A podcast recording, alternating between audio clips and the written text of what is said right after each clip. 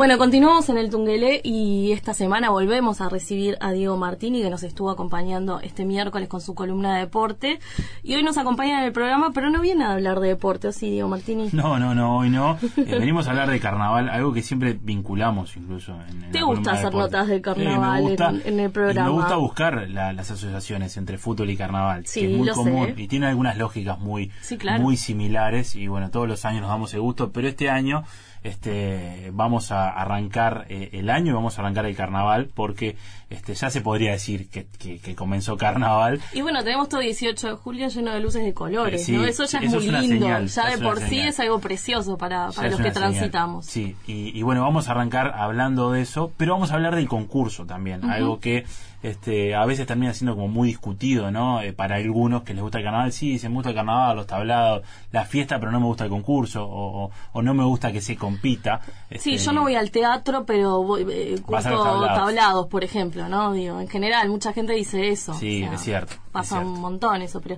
¿por qué le pasa eso a la gente? No lo sabemos. Está bueno hablar del concurso, es algo muy característico nuestro, tiene que ver con nuestra Mm. identidad, nos representa un montón, entonces está buenísimo poder conversarlo. Sí, a la par, seguramente de las cosas más importantes que tiene nuestro país y que genera tanto tanta pasión como Sí, es el fútbol, sí, claro. eh, la política y el carnaval también. Y para hablar de, de eso, porque somos 3 millones de, de técnicos, 3 millones de politólogos y 3 millones de, de jurados del carnaval. Y para hablar de eso, justamente vamos a hablar a recibir al, al presidente del jurado del concurso de agrupaciones carnavalescas, que es Ramiro Payares. Buenas tardes y gracias por acompañarnos. Buenas tardes, un placer. Un Bueno, ¿todo bien? por acá. Gracias por la invitación. Ya eh, lo hablamos ahora fuera del aire, este, ya preparado para etapas y jornadas largas, ¿no? Sí, bueno, este año tenemos la, la característica de, de que la mayor parte de las etapas van a ser más cortas, porque van a ser ya a partir de, de mediados de la primera rueda, empiezan las etapas de tres y la intención es que toda Claro. la segunda Claro. rueda y la tercera también sean etapas de tres conjuntos. Eso es algo que ya se había hecho hace unos años. Eh, luego eh, se volvió a la tradicional etapa de cuatro. Y bueno y ahora eh, Daekbu ha, hecho una apuesta por este recuperar este formato eh, un poco con, con la intención eh, entre otras cosas de terminar más temprano como una forma también de convocar más más público. Que bueno que es algo que se, se, se evaluará después que termine el carnaval pero que bueno, para los que nos toca trabajar y estar ahí todos los días, por supuesto que es una noticia más que Claro. bienvenida, porque eh, claramente es, es un- una temporada larga eh, y, y bueno, y se superpone a las actividades laborales cotidianas y, y, y bueno, y, y- y- y- y es, es en cierta medida cansadora. Pero también por otro lado, los que estamos de toda la vida yendo ahí, creo que hay un punto en donde también disfrutamos el tema de la Mm, sí, sí, sí, de- sí. de terminar tarde. Sería raro tener un febrero distinto, Sí. quizás. A ver, es como, como todo, el, el carnaval es una, es un ritual en cierta medida, y, y bueno, y como todo ritual, eh, se basa mucho en la tradición y en, y en la reiteración de, de ciertos hábitos o de ciertas prácticas que hacen a- al- al sentido de pertenencia y a la identidad en relación con esa práctica. Eh, y, y por eso mismo, desde el punto de vista cultural, es algo tan fuerte en la identidad uruguaya y montevideana en particular. Entonces, también eh, siempre los cambios tienen Sí, ese, es ese, mm, eh, ese peligro o ese riesgo. Y, y bueno, hay siempre que estar monitoreando y evaluando que, que sean positivos y bien recibidos por, por los y las destinatarias de la fiesta. ¿Qué implican vos que, que estás ahí y para graficarlo eso de que, que va a haber tres, tres conjuntos en las etapas? eh, las etapas en sí, hora de, de comienzo, si querés la hora de finalización con cuatro conjuntos, pero ¿cuánto tiempo tiene que haber entre un conjunto y otro para, para que los que estén escuchando lo tengan más claro? Bien, eso eh, es un poco variable. En realidad, desde el punto de vista reglamentario, los intervalos deberían ser de 25 minutos, porque lo Mm. que se establece es que los conjuntos tienen 10 minutos para desarmar luego de su actuación y 15 minutos para armar, previo después. a su actuación.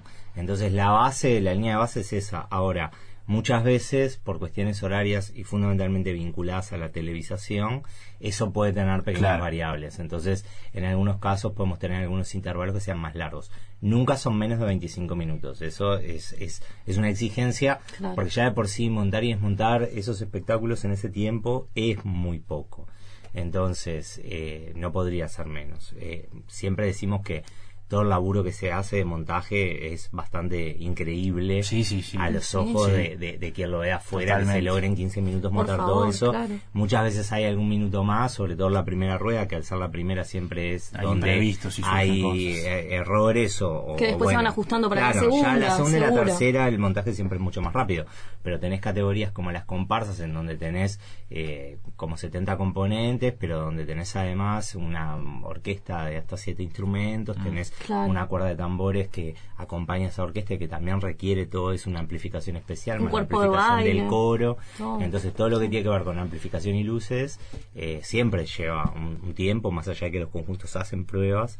Igual eso es, es necesario siempre tratar de, de- de acompañar y respetar que los conjuntos puedan llegar a estrenar sus espectáculos en el Teatro Verano con la mayor tranquilidad posible, porque la verdad que esos minutos previos a veces son bastante eh, frenéticos y a eso se suman ciertas tradiciones que, que, que- están vinculadas como a esto, a esto que vos decías de la comunicación, que también tiene paralelismos con el deporte, que es el, la presencia de la prensa en el escenario, Claro. que es como Claro. otro tema que es muy raro, o sea, yo vengo del palo del teatro. Están o sea, siempre ahí en la previa, Nunca se imaginaría claro. estar preparando un- una función Claro. Y estar con, respondiendo con- con- 10 periodistas en una cámara, Es una micrófono, locura, estar respondiendo. es Bueno, en el carnaval eso hace, es parte de, Parte de. y es algo que... Hay que- muchísima gente arriba del teatro. Mucha. Muchísima. demasiada. sí. Claro. Pero también anda a tocarla. Bueno, pero vos, pero vos también venís de ese palo. Estuviste ahí. Eh, no, sí, yo estuve de, de todos lados.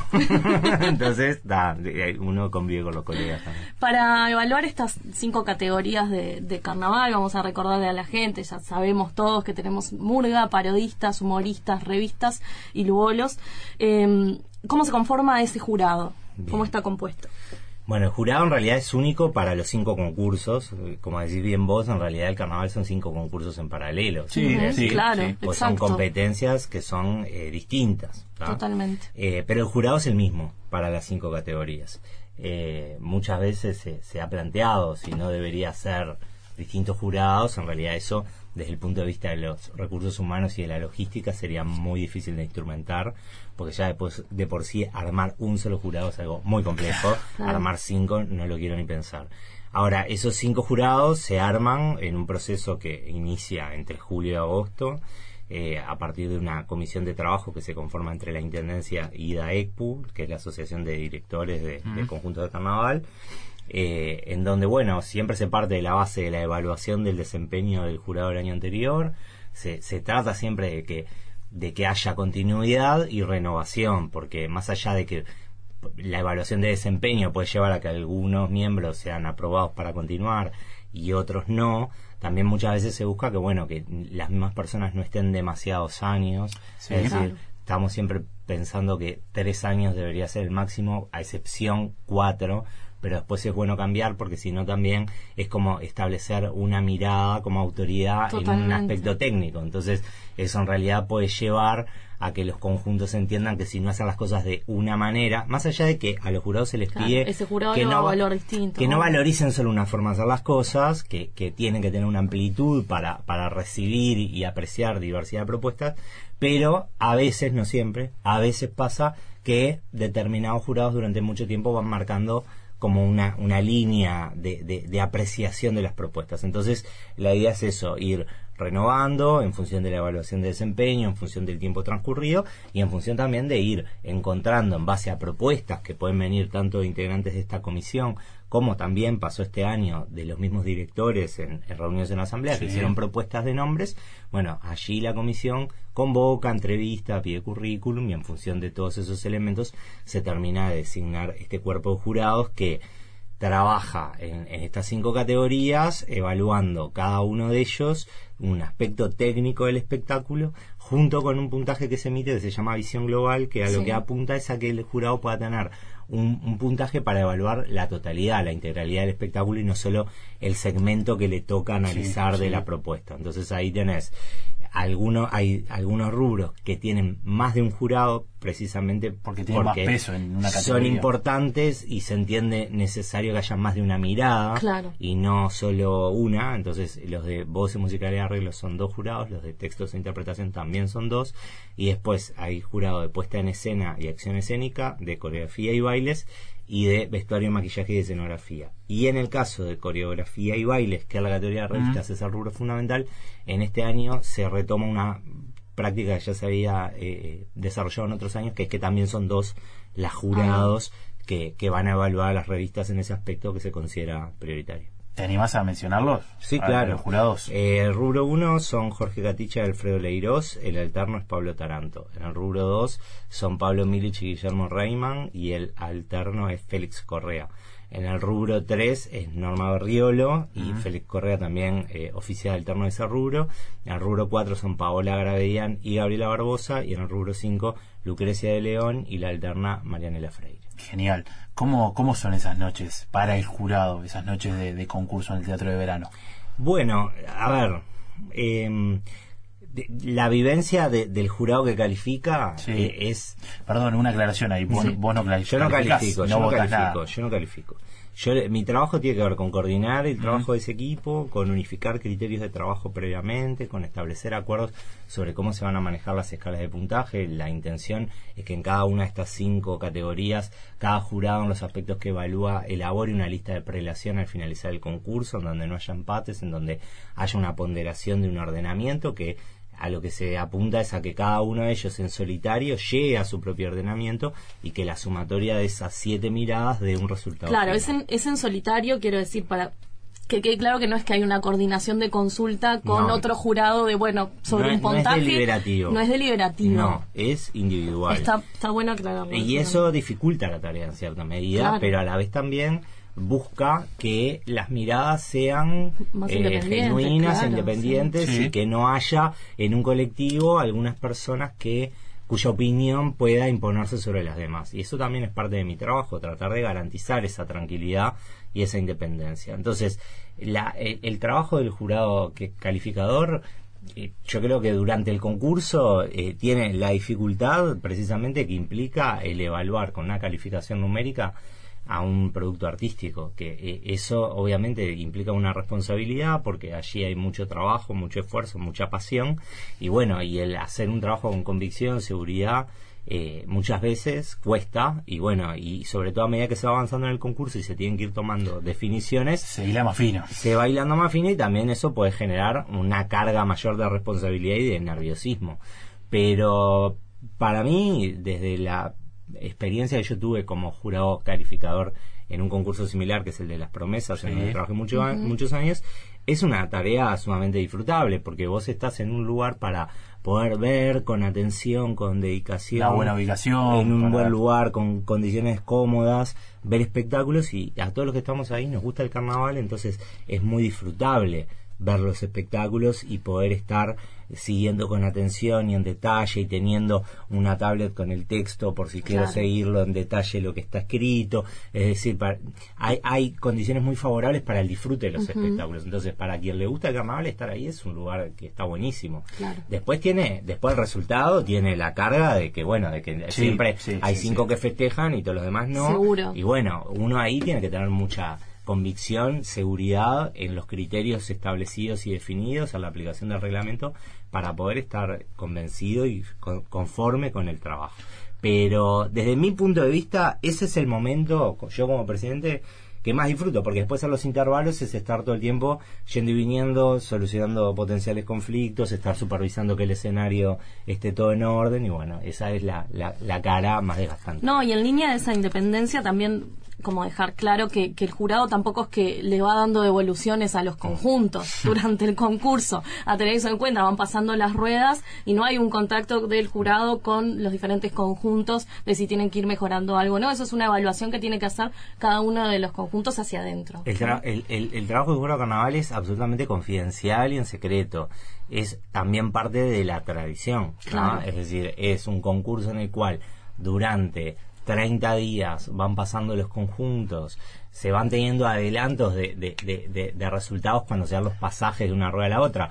Pero digo, pero los hechos hay un montón de especulaciones que se van generando en el entorno, en los medios, entre los conjuntos, entre los espectadores, de quién va a ganar, quién no, no sé qué, y en realidad eso está guardado en una urna que se va a abrir el último día y ahí se va a ver qué, qué era lo que estaban viendo esas siete personas y cómo esas siete miradas se sumaron y dieron un resultado. Entonces, si, si bien tiene algo como de perverso en el sentido de que son 30 días de generar un montón de expectativas para que después en una noche todo eso termine por otro lado, es parte también de, de del formato que el carnaval se ha dado a sí mismo acerca de cómo evaluar, porque es algo que más allá de las diferencias y los diferentes puntos de vista, creo que no hay carnavalero que pretenda modificar en profundidad en cuanto a esa lógica. Seguro, ya la, llamó así eh, Pitufo Lombardo La Noche Fallida mm. con su canción. Les propongo hacer una breve pausa y seguimos conversando del concurso oficial de carnaval. Comunicate con nosotros 2915 1050. Estás en el Tungelé. Estás en Radio Uruguay.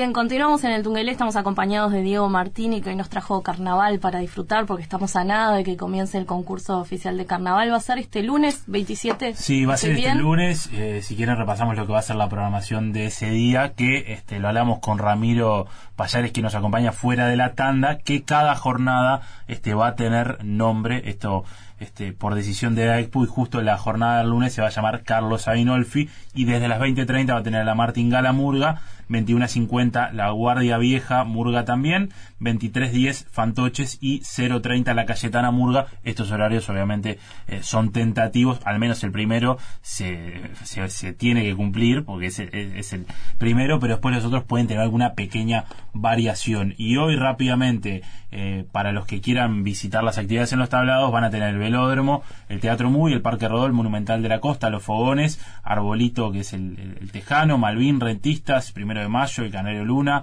el Rural del Prado, las Acacias, el Gigante del Buceo, Flor de Maroñas, Julia Arevalo, Asociación Civil Monte la Francesa, este es eh, precioso, teatro eh, abierto, Museo del Carnaval, Almacén Cultural Macanudos, Jardín de Nuevo París, la Salud Fútbol Club, Manga y el Teatro de Barrio La Valleja y toda la programación la pueden encontrar en la página de EXPO, así que bueno, este está, está servida la mesa de carnaval. Algo más que, les cuento que encontré por ahí por la página de EXPO que me pareció interesante, hay un bus de carnaval que sale desde Tres Cruces, que los transporta hasta el Teatro de Verano en forma gratuita, obviamente con tu entrada para ir al teatro, con tu abono o... Eh, la explicación de que tenés que ir al Teatro Verano a ver carnaval eh, y salen cada 20 minutos y para la vuelta, o sea, para, para el lado de, de, Tres Cruces, a partir del segundo conjunto empiezan a salir nuevamente cada 20 minutos. A tenerlo en cuenta, aquellos que están en el entorno de, de la zona de Tres Cruces, barrios aledaños, se acercan hasta ahí con su entrada y pueden viajar gratis hasta el Teatro Verano. Está buenísimo. Bueno, Ramiro, hablando un poco más del concurso, este, hoy hablabas ahí va de, de esa confidencialidad, ¿cómo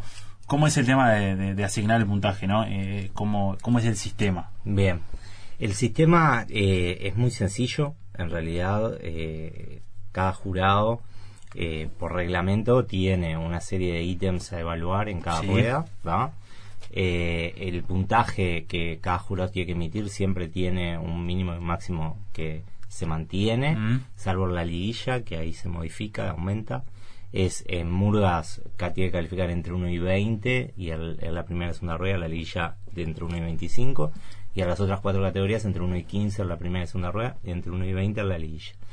Eh, el, cada jurado, al momento de emitir su puntaje, obviamente nosotros establecemos una serie de acuerdos del valor conceptual que sus puntajes tienen en función de los porcentajes y cómo se distribuyen, y a la vez eso, ese acuerdo de, de valor conceptual aplicado o bajado en cada aspecto técnico a lo que se está evaluando y a lo que el jurado, de acuerdo a lo que establece el reglamento, pretende eh, eh, establecer como esquema evaluatorio.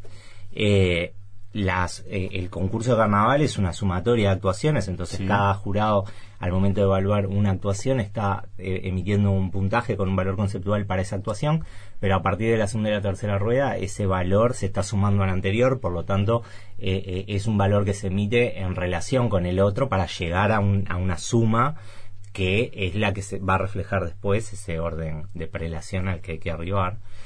Y a la vez el sistema desde el año pasado recuperó otro formato que es el de los llamados coeficientes en el carnaval, que es que en cada una de las categorías, como se entiende que cada rubro tiene que tener una incidencia mayor o menor en función de las características que tiene esa categoría, bueno, se establece que esos puntajes emitidos por cada jurado multiplican por distintos factores eh, en función de esa definición. Ahora, el jurado, cuando emite el puntaje, no multiplica, eso lo hace el sistema de forma automática. Entonces, la intención es que el jurado todo se maneje con una misma escala de puntajes Sí. y que después sea el sistema el que otorgue un mayor peso a uno por sobre otro, de modo que no haya algo que pasaba mucho cuando no existía este sistema, que es que de repente yo antes se hacía, eh, quiero que pese más textos y le doy hasta 30 y menos vestuario y le doy hasta 15. Pero si después el jurado de textos entre el primero, el segundo y el tercero ponía 30, 29, 28 y el de vestuario ponía 15, 10, 5, el hecho quien estaba definiendo el vestuario, Claro. cuando Claro. la intención claro. era que definiera el otro. Entonces, más allá de que uno puede establecer los acuerdos de antemano, después el factor humano que baja a tierra eso no siempre funciona aceitadamente. Entonces, bueno, esto es una forma para desligar al jurado de esa responsabilidad de, de cómo hacer para que yo defina cuando el reglamento me lo pide, se hace en forma automática. Eh, ¿Y eso qué, qué pasa cuando termina cada actuación? Claro. El jurado lo coloca en, en un software? sistema, claro, hay, hay un software de, de la Intendencia que, que es el sistema de actividades carnavalescas en el cual se introduce el puntaje. eh, cada jurado tiene su usuario y su contraseña para ingresar a, a emitir la, la calificación de cada conjunto apenas termina de actuar. Bien, o sea que eso también es, es complejo porque es una decisión ahí, en el momento, no es que me voy a pensar a mi casa y después veo. O sea, eh, tiene que ser ahí. Y, y después cuando viene el otro al otro día y cuando termina el conjunto y voy a poner una evaluación en función también de lo que venía poniendo a los demás conjuntos para mantener un criterio acorde a esa finalidad de elaborar una lista, Mm. eh, bueno, ese es el momento de definición y son unos pocos minutos. O sea, ahí hay que tener el temple como para poder tomar decisiones. Y bueno, y después en el, el sistema es prácticamente imposible errarle porque no puedes poner más del tope. O sea, el, el sistema no te lo deja, tienes que poner dentro de los guarismos establecidos. Se ingresa ese, ese puntaje cuando se confirma y queda almacenado en, en la base de datos emite una papeleta eh, que eh, el jurado firma en sobra y todos por conjunto van en el mismo sobre hacia la urna. Claro. Eso es lo que da el respaldo al sistema de que no puede ser alterado porque Claro. Todo está está eso impreso, en el momento. Y lo mismo con las boletas, es decir, no pueden ser alteradas porque el sistema también, o sea, son dos respaldos que llevan a que cuando el día que termine el carnaval se lea sobre por sobre, se eh, eh, llegue al resultado final y después cuando se, se, se, se revisa que eso coincida con lo que había ingresado en el sistema, eh, da una transparencia absoluta de que no puede haber ninguna forma de, de modificarlo. En, en este tiempo, bueno, no- nos venías contando que disfrutabas del carnaval, además de, de formar parte de- del jurado ya hace bastante tiempo, haber estado también vinculado a Carnaval de las Promesas. Ha habido a lo, a lo largo de este último tiempo un proceso también de profesionalización del carnaval, ¿no? En Sí. nuestro país. El concurso, además, es lo que evidencia Mm. eso. Eh, ¿Cómo lo has vivido vos como, como espectador y Mm. también como parte de- del jurado? Bueno, eh, e- es, un tema eh, pr- profundamente apasionante eh, que también genera polémicas y también genera desencuentros y que de fondo tiene la dicotomía entre el origen del carnaval como fiesta popular y como fiesta popular en donde el trabajo artístico tiene un carácter amateur y la realidad actual en donde uno ve que desde hace ya muchos años hay una profesionalización desde el punto de vista eh, que me parece importante destacarlo de el trabajo ¿no? o sea no, no, no, no, no poniendo énfasis en si los artistas son más o menos profesionales por su formación, por su trayectoria, que también es un elemento que hace a la Sí. cuestión. Sin duda. Pero fundamentalmente, el que hace la cuestión, fundamentalmente, para desde mi punto de vista, es el laboral.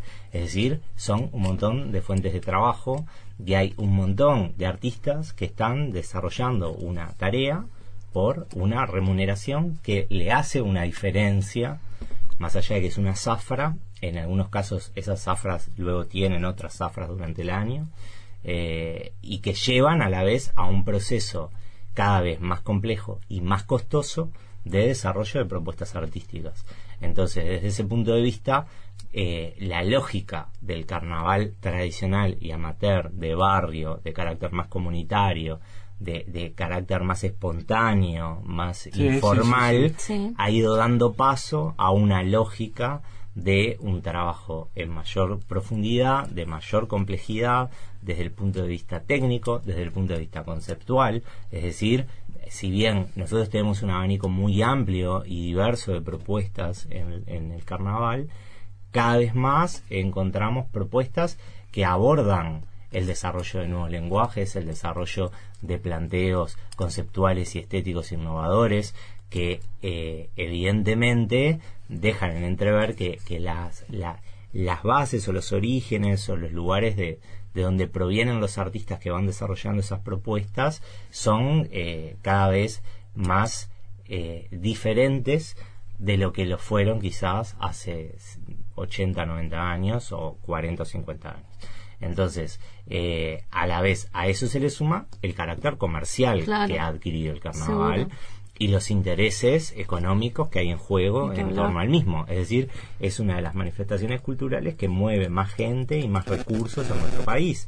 Entonces, evidentemente, eso también pone arriba de la mesa otro montón de cuestiones que tienen que ver con la distribución de esos recursos que genera el mismo carnaval y las diferencias que allí podemos encontrar. Eh, eso pone arriba de la mesa también otras discusiones como son las de la existencia de la prueba de admisión o de la, de la existencia de los elementos que van eh, limitando el acceso al carnaval o a distintas etapas en el carnaval que en general provienen desde una mirada que tiene fuerza muy, muy, muy- mucho arraigo en la institución de AECPU del carácter comercial de- de esta fiesta y de la necesidad de que el producto artístico tenga determinadas condiciones para que puedas atraer mayor cantidad de espectadores y por lo tanto pueda vender más entradas. Incluso hasta como marca publicidad. país, ¿no? O sea, Por supuesto. Porque el carnaval de algún modo es, es una marca país. Y, y a veces te, te, te llama eso un poco a querer volver a, a esos orígenes, a esas raíces de meter tablado de barrio y... y- Mirá, a, a mí me pasa que yo eh, yo me crié en una familia carnavalera, pero de teatro de verano, no Claro. de, De abonados. Ah, Claro. de- claro, de- mi padre eh, fue... Tu vida de carnaval está ahí. Mi vida de carnaval está ahí. Mi, mi padre fue periodista de carnaval eh, muchos años y antes que yo naciera y fue jurado muchos años también.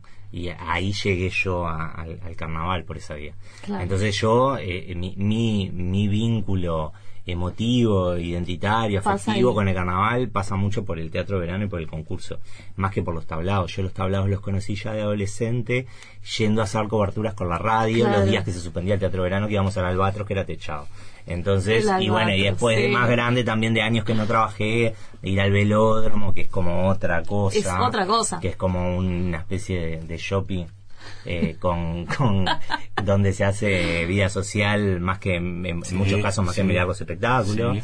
eh, eh, es otra lógica totalmente distinta a la de los escenarios populares los tablados de barrio que tienen una esencia quizás mucho más cercana a lo que fue el carnaval en otras épocas. Entonces, eh, a mí, sinceramente, eh, me parece que, y esto lo digo como persona que está vinculada a la gestión cultural desde el gobierno departamental, es decir, a mí me parece que, que es cometido del gobierno departamental como promotor de esta fiesta que todas las diversas expresiones que hacen el carnaval eh, existan. Eh, entonces, eh, estamos en un momento en donde se dan un montón de dicotomías que están puestas arriba de la mesa y yo creo que son discusiones que hay que darlas, que hay que profundizarlas con todos los actores involucrados a la fiesta porque me parece que eh, está buenísimo el desarrollo comercial y profesional del carnaval, pero me parece que eso no puede ir en contra de las ganas o de la necesidad de mucha gente de Sí, participar Seguro. desde el lugar que el carnaval siempre tuvo como festividad Como amateur, popular, exacto. de barrio, de distensión, de, de, de jolgorio, es decir, que, que eh, eh, nosotros si uno estudia la historia del carnaval uruguayo y ahí el- los trabajos de Milita Alfaro y de José Pedro Sí, Barranzo súper sí. importantes para leer el origen del siglo XIX y principio del siglo XX de todo lo que es el disciplinamiento y el lugar de espectador del público y cómo paso a paso la participación cede a- lugar a la expectación. Bueno que es un proceso que tiene más de 100 años no es nuevo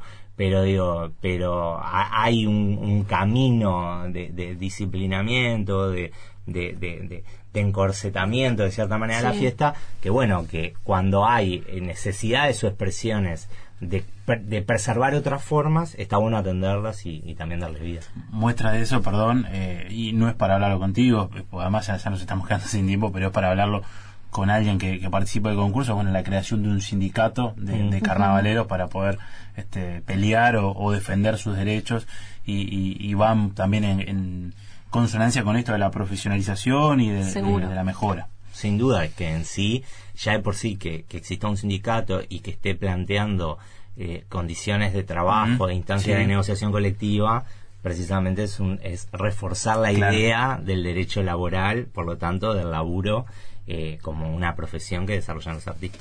Ramiro, hace muy poco, eh, bueno, perdíamos una de las figuras del carnaval más importantes como Canela. Eh, estaría bueno hablarlo un poquito contigo, que además este año las llamadas que van a ser el 7 y 8 de febrero son en homenaje a él. Sí, bueno. Una eh, persona que conoces hace muchos años. Muchos años, eh, realmente cuando yo era más chico, yo siempre fui como muy perfil bajo de no, de no tener mucha relación cercana con los carnavaleros por timidez o por distintas razones y Julio siempre fue una persona eh, muy muy que obviamente a través de mi padre siempre fue cercano afectuoso súper generoso buena onda divertido es decir como una persona que desde siempre de esa gente que te reconoce que te saluda que bien como ese perfil que tenía como esa cosa de, de, de- de caudillo político Sí, también de sí. que conocía a las personas Sí. sabe tu nombre sabe quién sos te saluda es decir, tenía como esa característica que es la que lo posicionó en el lugar que lo posicionó, porque realmente era un referente, un caudillo, y, y que además también, mirado desde la perspectiva LGTB, eh, fue un tipo que se consolidó eh, como, como personalidad de la cultura popular y, y con una, un reconocimiento y una validación en tiempos en donde eh, a las personas LGTB había que esconderlas, a- se las Seguro. perseguía, se las ocultaba y en realidad el carnaval en ese sentido es un ámbito de, de mayor libertad, más allá de los estereotipos, de todo lo demás. En cierta medida la validación de, de- de Julio era como, como una expresión de eso. En ese sentido las comparsas son ámbitos que han promovido a muchísima gente desde un lugar sumamente integrador y me parece que, que el lugar de él eh, siempre fue icónico. Yo me acuerdo de chico que una de mis cosas favoritas eh, era ir a la entrega de premios cuando Canela perdía, porque siempre relajaba el jurado, armaba lío y decía, decía cosas que podían ser horribles, pero que para uno como Que te eran muy divertidas. Eran divertidas, ¿tá? claro. Entonces eh, era como un personaje de esos que uno siempre está esperando que aparezca. y, y el hecho de, de eso, que él aparece y es la ovación, aparecía, es la ovación inmediata de la gente, eh, tenía ahí un, un carisma, un liderazgo, un- una presencia que, que sin duda ta, va a ser una ausencia y se va a notar. eh, porque además tuvimos la suerte, que no es lo que pasa con todos los carnavaleros, pero con él sí, de que hasta el último año estuvo dejando todo, Todo. ahí Sí, arriba. Cual. Se dio esta casualidad de que terminó ganando el concurso, ganando las llamadas, es decir, Tal su, la- su labor en las llamadas con el abanico ahí cuando paró la comparsa fue todo realmente como una demostración de, de lo, de lo que significa para nuestra cultura popular. Sin duda. Ramiro, te agradecemos por habernos acompañado aquí en el Tungelé. Desearte un feliz carnaval. Gracias, Buen igualmente. trabajo en el concurso. Nos acompañó Ramiro Payares, presidente del concurso, del jurado del concurso oficial de carnaval. Diego, ¿nos reencontramos la semana que viene? No, pues te No, vas de no, licencia unos días. Unos días, sí. Bueno, en unos días, en febrero, por ahí estarás por acá. Exactamente. Bueno, Un muchas abrazo. Decí, Opina. critica. Proponé. Escribinos a eltungelé.gmail.com o nos encontrás en Facebook. El Tungelé.